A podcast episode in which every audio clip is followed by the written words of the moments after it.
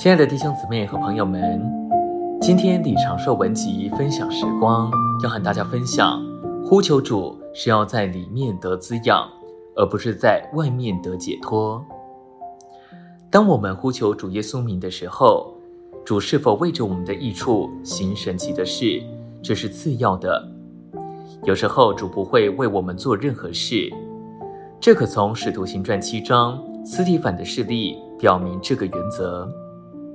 当斯蒂凡将被石头打死时，呼求主，但主耶稣是静默的，主没有做什么来拯救斯蒂凡脱离谋杀他的人，在外面。没有什么神奇的事发生，但在里面，斯蒂凡摸着实际，并享受神圣生命内里的滋养。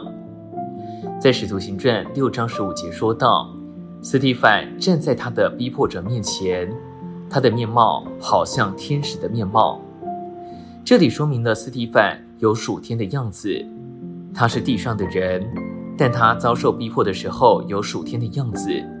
这显示斯蒂凡里面得着生命之灵的供应。我们呼求主名时，不该期待主在外面为我们行神奇的事。我们需要领悟，每当我们呼求主耶稣的名，我们就摸着实际，就是摸着生命的灵。我们摸着这样的实际，就得着滋养。我们越呼求主的名，就越得复苏，并且越与主是一。我们越呼求他的名，就越摸着那灵做实际，并且越得着加强、变化，并被主浸透。我们不该关切主是否拯救我们脱离外面的困扰和艰难。